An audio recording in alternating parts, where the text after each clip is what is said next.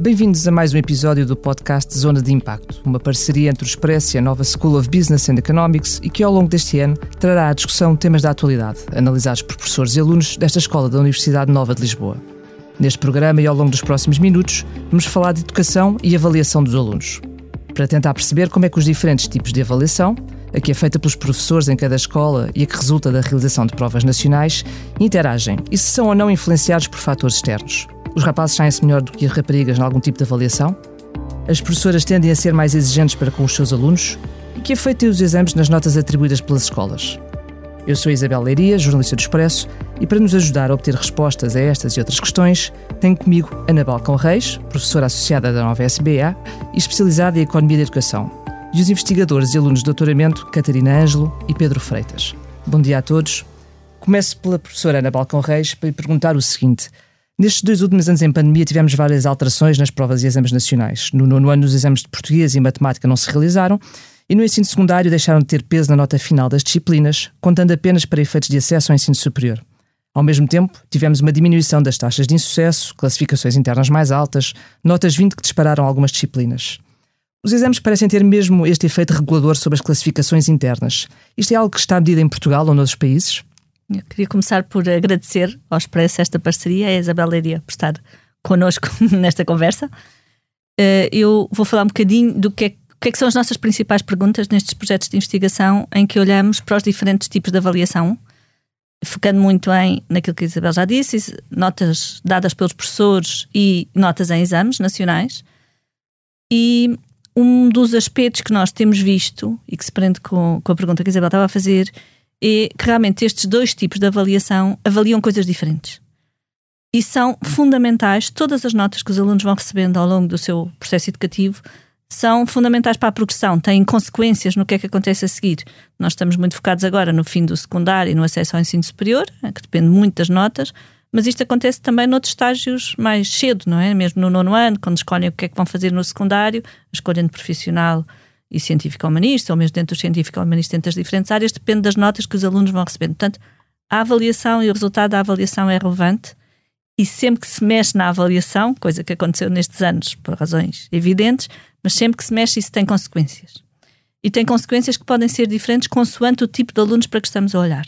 E, portanto, quando nós olhamos para os diferentes tipos de avaliação, uma das coisas que vemos é nenhum tipo de avaliação é perfeito.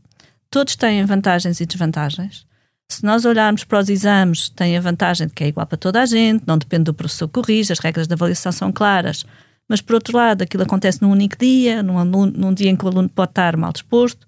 Nem tudo é avaliável em exame. É? Esta é a parte que as pessoas gostam menos, a parte que gostam mais é que realmente é igual para todos. Uh, nas notas dos professores, calhar, temos a parte que é uma, uma, nota mais completa, no sentido que os professores conhecem conhecer melhor o aluno, olham para diferentes tipos de capacidades e competências, mas por outro lado depende também de circunstâncias, calhar não da circunstância daquele dia, mas na circunstância de quem é que são os colegas, quem foi o professor que calhou, e portanto também tem outro tipo de problemas, digamos. E, e, e, quando se mexe no tipo de avaliação, isto eu penso que é o que se prende mais com este, o que é que aconteceu nestes últimos anos, é? quando se mexe, isso tem consequências.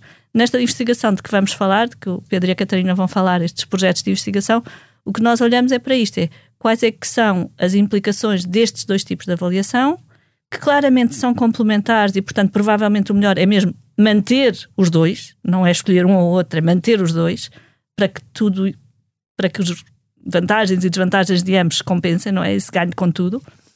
E depois ter esta noção de que, quando há escolhas, quando se dá mais importância a uma ou outra, o tipo de alunos que beneficia, seja rapaz e rapariga, seja outras dimensões que nós também gostaríamos de vir a estudar, são diferentes. Portanto, não é igual para todos. Eu, eu, passaria então a palavra ao Pedro para detalhar, detalhar, um bocadinho aquilo que são as conclusões a que já chegaram com base na vossa investigação. Olá a todos. Ou seja, nós olhamos precisamente para o comportamento das notas internas. E há um trabalho que nós fazemos em que precisamente tentamos perceber a dinâmica entre notas internas e notas externas. E um, houve uma mudança de política em Portugal que é particularmente útil para entender esta dinâmica entre os dois tipos de avaliação, que foi quando em 2011, 2012, as antigas provas da frição no quarto e sexto ano passam a exame nacional e ao passar a exame nacional ou a prova final como é o nome oficial, uh, passam a ter um peso na nota. Portanto, nós passamos de uma prova de aferição que permitia às escolas e aos alunos saber qual era a sua performance comparado com os outros alunos e as outras escolas, mas não contava para a nota. Depois esta prova passa a contar para a nota, cerca de 30%, e depois em 2015 estes, estes exames nacionais no quarto e sexto ano são descontinuados. Mas enquanto eles estiveram, uh, quando eles, enquanto eles se realizaram, entre 2012 e 2015, podemos ver como é que a introdução de uma prova que conta para a nota, uma prova externa e comparável entre todos, influencia a avaliação que os professores dão. E o que é que nós fizemos? Comparámos as notas internas dos professores no final do sexto ano, a língua portuguesa e a matemática, que são aquelas duas disciplinas que eram cobertas por exames nacionais, com aquelas disciplinas que não eram cobertas por exames nacionais, nomeadamente no segundo ciclo, estamos a falar de inglês, história e ciências. E o que nós notamos, e que é particularmente interessante, é que o comportamento da distribuição das notas internas, ou seja, a proporção de negativas, a proporção de notas 3, a proporção de notas 4, a proporção de notas 5, era relativamente semelhante entre português e matemática, história, inglês e ciências, antes dos exames nacionais. Quando os exames nacionais entraram, em 2012, o que é que nós notamos? notámos que a português e matemática há uma subida da percentagem de notas negativas, uma subida que é entre 3 e 5 pontos percentuais, o que é muito, o que significa que quase 30% mais de negativas do que existiam antes, e uma queda das notas mais altas de 4 e de 5, uma queda que foi até. Ele andou, andou ali entre os 10% e os 30%. O que é que isto significa? Significa que no momento em que entrou o exame nacional, os professores tornaram-se mais conservadores a dar as suas notas internas. Ou seja, aqueles alunos que se calhar noutras circunstâncias dariam uma positiva passaram a dar uma negativa e aqueles alunos a que dariam uma nota alta de 4 e de 5 passaram a dar uma nota mais baixa. O que é que nós também notamos? Notamos que estes efeitos são maiores naquele primeiro ano, segundo ano em que o Exame Nacional uh, entra, ou seja, os professores foram mais reativos naqueles primeiros anos e que depois começou a haver uma correção, sendo que depois há uma correção total quando o Exame Nacional acaba e, portanto, ou seja, voltamos ao cenário que tínhamos antes. E o que também nós notamos é que estes efeitos são sobretudo em matemática, ou seja, matemática foi onde este pico de negativas uhum. fez mais sentir e se fez mais sentir também esta queda de notas mais altas. E notamos que também há diferenças em termos de género, ou seja, as raparigas foram mais afetadas na sua, na sua probabilidade de ter notas de 4 e 5 e os rapazes foram mais afetados na sua probabilidade de ter notas negativas. Portanto, esta é uma dimensão que nós estudamos. Oh, oh Pedro, já agora peço desculpa pela interrupção, mas uh, isto aqui é uma especulação, ou pelo menos é, é a colocação de uma hipótese, porque uhum. depois falta, falta investigar. Uh, nós poderemos estar a assistir a esse efeito agora no ensino secundário, mas ao contrário. Uhum. Ou seja, uh, ao retirar os exames da conclusão das disciplinas do, do, do, secundário, podemos estar a ver esta maior benevolência ou generosidade na atribuição de classificações internas por parte dos professores. Claro, sem dúvida. E aliás, nós, até no Centro de Economia da Educação, durante a pandemia, fizemos questionários aos professores para perceber como é que eles estavam a avaliar os alunos. E uma das coisas que foi para nós muito, muito evidente é que os, os, professores estavam a avaliar os alunos de uma forma muito menos baseada em testes, porque, nomeadamente durante os confinamentos, isso era particularmente difícil. E em cima desse efeito, ou seja, termos uma avaliação mais, não lhe quer chamar mais relaxada, mas indefinivelmente foi porque foi adequada às circunstâncias que tínhamos, o facto de não termos exames obrigatórios contribui para esse efeito ao contrário. Portanto, é totalmente expectável que no secundário as notas internas acabem por ter um pico pelo efeito da mudança de critérios de avaliação durante a pandemia feita pelos próprios professores, a que se soma o fim dos exames e do seu papel regulador, no fundo. Ainda um ponto que a Ana estava a referir também e sobre outro trabalho que nós fizemos, que é exatamente que as notas internas, eh, como a Ana estava a dizer, as notas externas e internas têm vantagens e desvantagens. E uma das desvantagens que nós também estudámos do lado das notas internas, ou se quisermos, uma das características, foi que as notas internas que os professores dão não têm que ter todos os mesmos critérios consoante a escola em que são dadas. Ou seja, um 18, por exemplo, à saída do décimo ano, não é necessariamente a mesma coisa numa escola inserida num meio social mais privilegiado ou num meio menos privilegiado. Isso é totalmente normal. Porquê? Porque nós sabemos que os professores, quando dão as notas, estão a avaliar objetivamente aquilo que o aluno sabe ou não sabe. Mas nós também sabemos que há uma parte da avaliação do aluno que vem de uma componente relativa, ou seja, aquele aluno ser comparado com os seus colegas, ser comparado com os seus colegas de escola, ser comparado com os seus colegas de turma, ser comparado com os outros alunos que os professores têm. E no fundo foi este também o trabalho que nós fizemos. Nós olhámos para as notas de português e matemática à saída do décimo ano e nós focamos em português e matemática não é porque nós não gostemos das outras disciplinas, mas é aquela para nós de facto temos muito mais informação do que nas outras disciplinas mas nós focámos nas notas internas dos professores à saída do décimo ano e comparámos como é, e comparámos como é que estas notas são diferentes entre turmas. em que o nível médio dos alunos à saída do nono ano medida pelo Exame Nacional era maior ou era menor.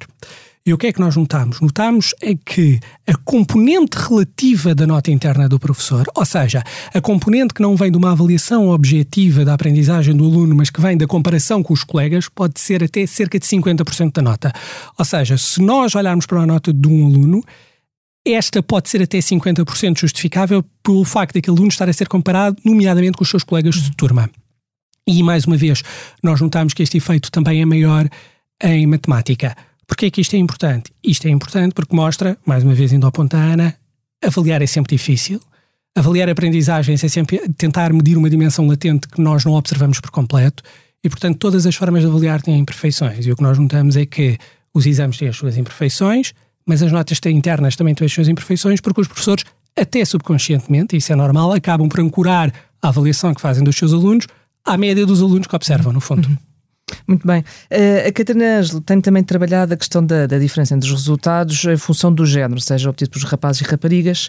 Um, e queria lhe perguntar exatamente se também encontraram aqui padrões uh, variáveis em função do género, quer dos alunos, quer dos professores que atribuem as notas. Olá Isabel, bom dia. Obrigada pela oportunidade de estar aqui hoje a falar sobre este tema. Uh, de facto, encontramos padrões de diferença entre os resultados de rapazes e raparigas nos dois tipos de avaliação. Eu vou-me focar uh, no ensino secundário, nos cursos científico-humanísticos, mas gostava de acrescentar que estas diferenças verificam-se logo desde o quarto ano. Portanto, verificámos estas diferenças no quarto, no, uh, no sexto e posteriormente no nono, uh, sempre com as raparigas a terem em média melhores resultados do que os rapazes quando são avaliadas pelos seus professores e depois, uh, em bastantes casos, a ficarem atrás dos rapazes quando se trata de avaliação e exame. Focando-me especificamente no ensino secundário, nas disciplinas que são objeto de exame nacional, um, aquilo que se verifica é que as raparigas, de facto, descem a sua nota bastante mais do que os rapazes quando são confrontadas com o exame. E gostava de salientar aqui o facto de que não estamos só necessariamente a falar de diferenças entre rapazes e raparigas. Nós, no fundo, o que queremos uh, e o que mostramos é que dois tipos de avaliações diferentes afetam de forma diferente alunos que são diferentes. Neste caso, o género. Um, os rapazes são claramente relativamente beneficiados quando são avaliados em sede de exame por eh, uma série de questões, talvez existe evidência que diz que as raparigas reagem pior quando estão quando são alvo de uma avaliação que ocorre só apenas num, num momento do tempo. Uh, questões de comportamento, dedicação. Uh, Outras componentes que são valorizadas na avaliação na interna. avaliação não, interna, exatamente. avaliação externa. Exatamente. Uh, e, portanto, ambos, ambas as avaliações, reforçando, são importantes porque, de facto, rapazes e raparigas reagem de forma diferente e mexer na composição das duas terá, com certeza, consequências nomeadamente ao nível do acesso ao ensino superior. E, e, só por curiosidade, isso não é um traço exclusivamente nacional, ou seja, a investigação que é feita lá fora uh, aponta para as mesmas conclusões? Aponta, sim, uh, a evidência que, que existe relativamente a, a, outros países da OCDE, nomeadamente, aponta para, para os mesmos resultados. Uhum. Uh, penso que vocês também terão trabalhado a questão do, do sexo do professor, ou seja, se isto tem impacto na, na forma como ele também atribui as notas, se for professor ou se for professora. Sim, trabalhámos sim, portanto, numa, numa fase inicial olhámos só para o, o sexo do aluno, depois, quando acrescentámos uh, o sexo do professor como, de, como variável explicativa, no fundo, e tentando ver se o matching do, do, sexo do professor com o sexo do aluno se faria ali alguma diferença, aquilo que obtivemos é que, independentemente do sexo do professor, um, eh, Portanto, a evidência que encontramos antes de os rapazes serem relativamente beneficiados quando avaliados em exame mantém-se. As raparigas são claramente prejudicadas por terem um professor homem, portanto, baixam ainda mais a sua nota em exame nacional do que baixariam tendo uma, uma professora mulher. Tentámos descobrir quais eram, quais eram as causas, qual, qual seria o mecanismo que poderia estar a fazer com que isto acontecesse nomeadamente se existiriam padrões diferentes na atribuição de notas por homens e por mulheres. A nível da atribuição de notas internas, não descobrimos nenhuma diferença significativa, portanto, eles parecem, parecem ser idênticos a dar notas aos seus alunos. Aquilo que observamos é que os alunos de professores homens baixam mais as notas em exame nacional do que os, os alunos de professoras mulheres. E de resto tudo se mantém, só acrescentamos este detalhe. Uhum. E em relação a diferenças entre disciplinas, ou seja, continuamos a ter aquele padrão de rapazes mais bem-sucedidos a ciências do que as raparigas, ou, ou, ou isso está, está a diluir-se? A nível de notas internas, não temos os rapazes a serem mais bem-sucedidos em nada, em média, claramente. A nível de exames nacionais, por vezes a tendência uh, inverte-se e inverte-se mais em áreas de ciências, sim. Uhum. Portanto, um rapaz que na nota atribuída pelo seu professor tem uma nota inferior à de uma rapariga com conhecimentos equivalentes, em sede de exame irá ter uma nota superior, ou poderá ter uma nota superior. Isso nota-se mais nas disciplinas de ciências, mas é uma diferença que está cada vez mais esbatida. Uhum.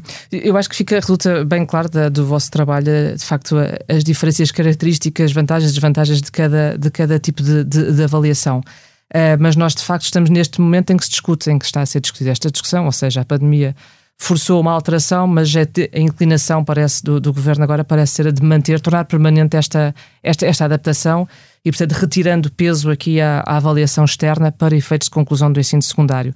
Uh, mas eu já agora aproveito uh, para, para, para, pedir a vossa opinião um, que eu acho que sei qual é, na medida de, de, de, do, que, do, que, acabaram de descrever, mas talvez voltando assim, professora Ana Balcão Reis, um, como é que vê esta, esta discussão aqui em torno de, se retirar algum peso uh, aos exames? Aliás, o peso já foi retirado no quarto e no sexto ano, isto então. mais atrás, não é? Uh, no nono ano temos aqui também esta suspensão, ao que tudo indica, uh, no próximo ano letivo as notas do nono ano voltarão a contar para, para a avaliação do, para, para matemática, para as disciplinas de matemática e português. No secundário, uh, parece já evidente que o governo quer caminhar no sentido de, de manter o sistema agora com esta, com esta diferenciação secundário, uh, exames para o ensino superior. Uh, se pudesse aconselhar o governo nesta matéria e enquanto investigadora, o que é que diria? Eu acho que os resultados que nós aqui apresentamos mostram claramente que há vantagens em ter os dois tipos de avaliação há vantagens porque avaliam coisas diferentes, porque os exames e as notas internas avaliam componentes diferentes e, portanto, ter a, a, a conjugação das duas coisas é importante e é importante para que eh, tudo seja tido em conta e para que nós estejamos a beneficiar mais rapazes ou mais raparigas ou alunos com características diferentes. Há um outro aspecto que de alguma forma foi aqui mencionado, talvez mais pelo Pedro, mas que é também relevante neste, no que estamos a dizer, que é além desta complementaridade dos dois tipos de avaliação, há o aspecto que, quando o professor sabe que há um exame e quando o aluno sabe que há um exame, a forma como se prepara e a preocupação com a nota também é diferente, não é? Há ali todos os. E para os professores é até uma forma que têm de poder comparar como é que estão a dar notas, porque se, se que os professores têm como, como benchmark é os alunos que conhecem, é muito útil poder ter um benchmark que é do país inteiro. Uhum.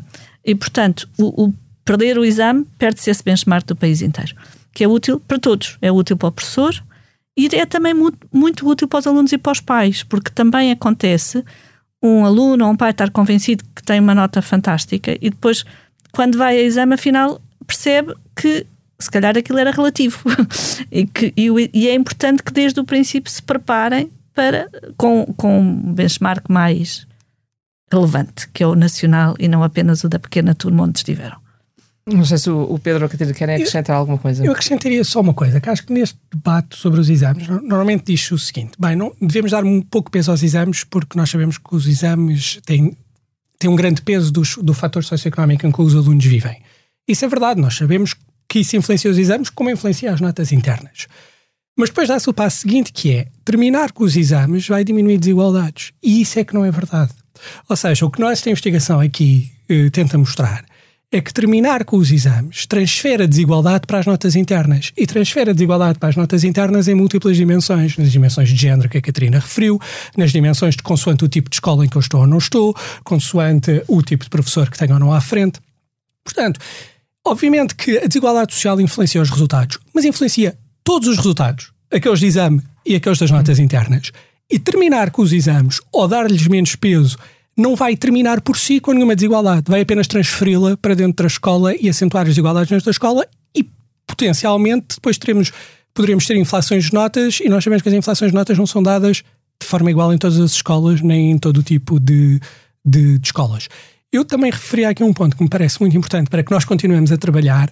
É muito importante que os exames tenham comparabilidade ao longo, ao longo do tempo. Ou seja, que os exames que se faz hoje sejam comparáveis com os exames que se fazem amanhã e que se fazem daqui a três anos. Porque isso também nos dá estabilidade, dá estabilidade a todos, dá estabilidade ao sistema, dá estabilidade aos alunos que vão fazer os exames e dá estabilidade também à leitura dos resultados que nós, que nós podemos fazer. Catarina, não sei. Só para não terminar sem dizer nada, acrescento eh, relativamente aos exames que acho que são uma ferramenta de equidade que é importante manter uhum. ao nível dos nossos alunos. Mas há esta discussão muito ideológica em relação, de facto, à, ao peso e à importância que, que, que estes exames eh, têm. Eh, já agora, só, e só para terminar, nós tivemos agora muito recentemente a divulgação do, do ranking das escolas, é sempre uma questão muito polémica, normalmente discutida de uma forma entre sou contra, sou a favor. Um, mas não sei se vocês também têm algum trabalho ou se seria possível uh, medir de alguma, de alguma forma o efeito, o impacto do ranking naquilo que são as práticas avaliativas de, das escolas. Não sei se esse é um trabalho que, que seria possível de, de, ser feito. Nós, exatamente isso, que é, que é como é que os rankings afetam a forma de dar notas, não olhámos. Do que nós já olhámos já há alguns anos, porque olhámos quando os rankings surgiram, quando começaram pela primeira vez a ser publicados, foi como é que, como é que todos reagem aos rankings. E, hoje, e, e o que mostramos é que realmente as famílias reagem aos rankings, o que, o que quer dizer que há ali uma informação que é considerada como relevante, mesmo que não seja completa, como já dissemos que não é. Vimos também uma outra coisa, que é mesmo antes dos rankings serem publicados, já havia uma reação das famílias procurando as escolas com melhor notas nos exames. O que quer dizer que algumas famílias já tinham essa informação. E, portanto, não haver rankings, o que faz é tornar a informação menos democrática. É, nem todos a têm, só alguns a têm. Quando estão nos rankings, estão nos jornais, todos têm por igual e cada um usa como quiser. E eu acho que o papel do Ministério pode ser é, reconhecendo que os exames são uma informação limitada, dar mais informação. Pôr mais informação cá fora, calcular-se outros tipos de indicadores, como tem vindo a ser feito, mas que pode ser feito ainda mais. Eu queria só dizer mais uma coisa em relação ao que estávamos a dizer do, dos exames e, e, tirar exames e não tirar exames. Há um, há um outro aspecto que é uh, uh, os exames são formas de avaliação e quando estamos a falar do acesso ao, ao, ensino superior são, são uma forma de equidade, como estávamos aqui a dizer, no sentido que é igual para todos, mas são também importantes. O, o objetivo dos alunos, em princípio, não é só acederem ao ensino superior, é acederem ao ensino superior e terem sucesso no ensino superior depois de acederem ao ensino superior. É importante que os próprios alunos também saibam se estão preparados ou não. O exame também lhes dá uma medida muito mais homogénea, muito mais objetiva, de, em que os próprios alunos podem perceber até que ponto é que estão preparados e, pelas razões que já dissemos, mais fiável do que uma nota que é relativa sempre. Tem sempre uma importante componente relativa. Uh, naquele outro primeiro trabalho que eu, que eu referi, com a mudança das notas internas para a introdução dos exames de sexto ano, uma das coisas que eu exploro neste trabalho, mas está, está a ser finalizada, e que é um dos mecanismos que pode explicar, é de facto como de repente a informação dos exames de sexto e quarto ano se tornou público. As escolas também se adaptaram, porque de repente, se tivessem enormes desvios entre notas internas e externas, isso de repente se tornaria, se tornaria público. Eu acho que a discussão dos rankings, e ainda encontro também ao que a Ana estava a dizer, é mais do que discutirmos se as listas devem ou não existir, eu acho que depois devemos discutir é se todas as escolas têm os mecanismos para reagir àquela informação que ali está. E essa é que eu acho que é a discussão interessante. É se perante aqueles lugares nos rankings, escolas públicas e privadas e diferentes tipos de escolas têm os mecanismos ou não para conseguir atingir níveis de sucesso mais elevados, caso os tenham ou caso os não tenham. E se estamos a dar às escolas os mecanismos de autonomia, etc., para, para o fazer. Aliás, há, há um caso interessante que, é, que penso que foi no final dos anos 90 ou início dos anos 2000, que era a Inglaterra e o País de Gales tinham rankings. Também houve esta discussão. E às tantas, o País de Gales decidiu parar com a divulgação dos rankings é um estudo interessante que mostra que depois disso acontecer, as, as notas das escolas do País de Gales em relação às notas da Inglaterra caíram. Uhum. Porquê? Porque de repente deixou de haver aquela informação pública, portanto as escolas deixaram de ter necessidade, sentir necessidade de divulgar aquele, aqueles dados. Ou seja, no limite o próprio Ministério da Educação poderia aproveitar melhor aqueles dados que, que, disponibiliza e dar uma atenção especial. Claro que existem programas também já de, direcionados às escolas inseridas em, em meios desfavorecidos, mas a questão é também tentar perceber de que forma é que eles têm tido resultados positivos têm resultados positivos ao nível do combate ao insucesso, provavelmente, do combate ao abandono, de dar até algo conforto alimentar eh, que, que muitas vezes falta, uhum. mas depois ao lado das notas é, é quer queiramos, quer não é, é importante, uh, porque sem as notas eles não conseguem prosseguir. Uh, provavelmente também não têm os conhecimentos solidificados que lhes permitam uh, desempenhar bem as funções futuras. Portanto, este, este, é um lado também não negligenciável, ou seja, que não pode ser negligenciado pela, por quem tem responsabilidades, presumo eu. acho que há mais um aspecto que é, às vezes, como estava a dizer, às vezes parece, se nós acabarmos com os exames, acabamos com a desigualdade. A desigualdade está lá, os exames só a mostram. O que era importante era acabar com, efetivamente com a desigualdade em termos de aprendizagens. Isso São não se faz, uma causa. Exatamente, isso não se faz escondendo os resultados debaixo do tapete. Isso faz olhando para os resultados e atuando sobre eles. Muito bem, este episódio fica, fica por aqui. Eu quero agradecer à professora Ana Balcão Reis, ao professor Pedro Freitas e à professora Catarina Ângelo e até para a próxima. Obrigado. Bom dia. Obrigada. Obrigadíssimo.